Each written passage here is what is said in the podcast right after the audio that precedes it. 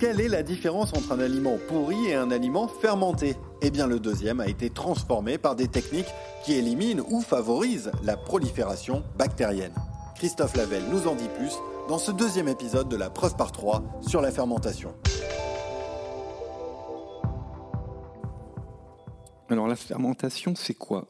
C'est un processus métabolique qui permet de convertir des nutriments, souvent des glucides, notamment le glucose, en énergie et en passant, euh, génère un certain nombre de métabolites, c'est-à-dire des molécules comme des acides, des gaz comme le dioxyde de carbone, de l'alcool, bref, tout un tas de composés qui n'existent pas dans le milieu de départ. Et ça, c'est un processus rendu possible par des cellules. Alors deux types de cellules. Déjà, nos cellules musculaires, c'est-à-dire que nos muscles, d'une certaine manière, fermentent.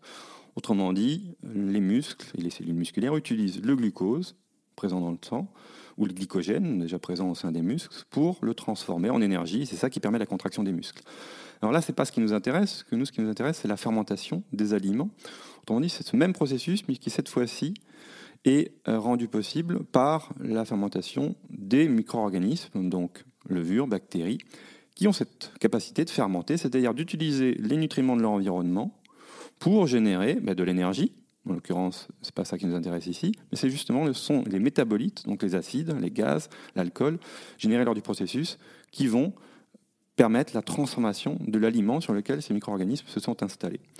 C'est-à-dire que le goût va changer, les propriétés nutritionnelles vont changer et les capacités de conservation de l'aliment vont changer. Et c'est sans doute ça qui a grandement participé au succès de la fermentation, puisque une des grandes problématiques dans l'alimentation, c'est de conserver l'aliment. Il y a deux stratégies totalement opposées pour faire ça. C'est d'une part éliminer euh, justement la prolifération bactérienne, donc ça veut dire sécher, fumer, cuire euh, ou éventuellement laisser macérer dans le sucre, dans le sel, dans l'alcool.